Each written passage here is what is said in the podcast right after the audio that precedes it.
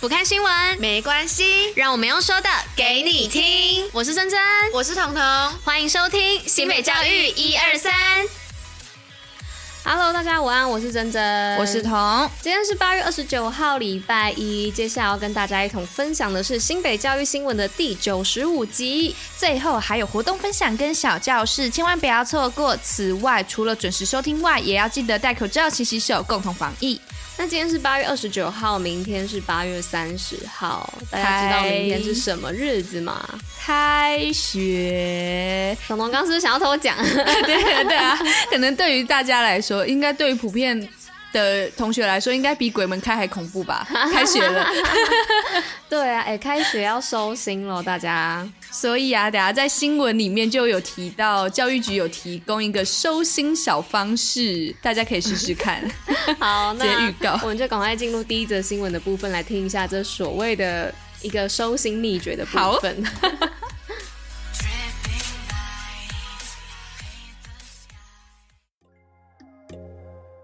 好那今天第一则新闻呢，就是刚刚提到的开学收心。那新北提供秘诀是什么秘诀呢？今年新北市一百一十一学年度返校日新生训练活动以及开学典礼，是由学校呢自行选择以实体或线上还是虚实整合的方式来做办理。而教育局呢，也特别在开学前提供收心的策略和方法，提醒学生有效调整心态及作息，开心迎接。新学期，OK，那是什么样的策略跟方法呢？就是开学的时候，应该大家就会知道了。对，就是要早点睡呀、然后上课专心啊，这些比较基本一点的。然后毕竟嘛，新学期、新生活、新希望，就希望大家都可以快快乐乐的度过这一个学期喽。啊，重点是学业要进步哦。对啊，对，一定要。好，那第二则新闻的部分呢？第二则是有关于新北云端智慧科技中心大观国中启用，是新北市教育局在大观国中打造云端智慧科技中心，并在二十六号的时候进行揭幕启用。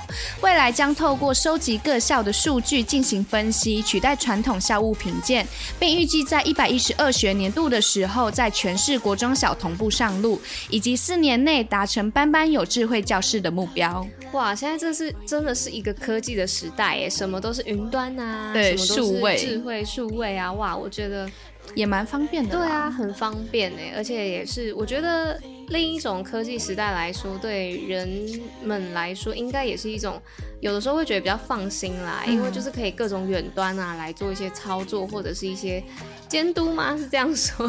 而且爸爸妈妈来说，可以看着小朋友是一件比较安心的事情，而且对环境环、嗯、境永续也有帮助啊。毕竟就不用砍那么多树木来制作纸张，因为就直接用。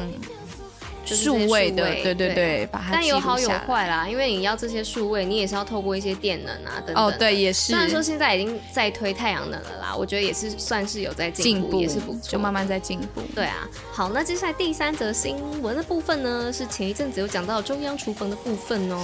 新北偏乡六校扩建中央厨房，那各级学校即将开学了，那新北市政府呢，特别向教育部争取偏乡学校中央厨房计划，并获得一点。点七二亿元的补助款，在瑞芳啊、新福、万里国小、平西国中以及石定、双溪高中等六校扩建中央厨房，并更新设备，补助相关人力与运输哦，超强的啦！哇，哎、欸，真的不愧是快要开学嘞，最近新闻真的都跟开学有关哎。对啊，啊，我们前面在讲学嘛，啊，现在讲吃嘛，吃 对对，毕竟学校就是会兼顾这些，让学生可以安心的在学校读好、吃好。睡饱这样子，对，大家如果在认真听我们说的新闻的话，我们最近真的都是在讲这些新闻。对，像刚刚普龙讲的那个吃饱睡好，也是前一阵子新闻。对对对对对对。好，那第四则新闻。好，第四则也就是最后一则，我们来讲温馨一点的，就是退役犬流浪犬伴读五校获奖，是由台湾动物保护行政监督联盟还有世界爱犬联盟主办的第二届校园里的他们校园犬绩优学校选拔中，全国仅有五校获奖，而新北市便是由五股国小荣获这个殊荣。此外，主办单位也特别颁发热爱生命。典范奖给去年的特优校犬安溪国中的可乐，这样子。哦，是因为这个可乐它就是很活到高龄的，回到对对对，它属于它。未来该去的地方，所以主办单位就特别颁这个奖给他，嗯，不觉得这也蛮温馨的吗？对，但我现在突然全起鸡皮疙瘩，为什么？怎么了？就觉得我不知道哎，就觉得很有感触吧，就是关于生命这件事情。嗯、对啊，就最终还是会找到自己该去的地方，回归大自然这样子。对，好，那接下来呢，就讲到活动的部分喽。今天是说什么呢？好像是跟篮球有关哦。没错，HBL。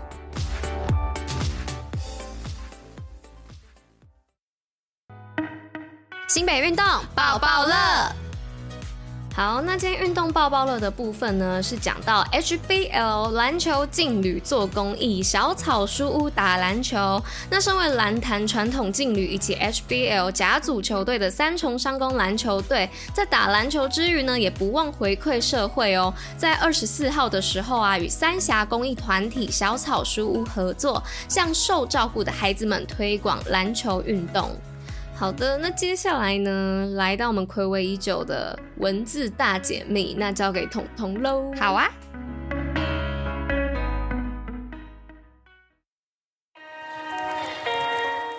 新北教育小教室文字大解密。嗨，大家文字大解密，好久不见啦！我是彤。那先跟大家讲一下，就是其实有一点尴尬，是因为我们现在外面正在施工，所以大家如果听到一些施工的细碎声音，不要怀疑。对，那我们就赶快来讲今天要讲什么字吧。因为最近都很热，真的是夏天的展现，所以啊，我们就要来介绍的是“热”这个字。那“热”的本意啊，就是温度高的意思。像是在《说文》里面就有说到“热温也”，那除了这个解释之外啊，它其实也可以被当做动词来使用哦。拍谁是动词，那它表示的是使之热，也就是使点点点热的意思。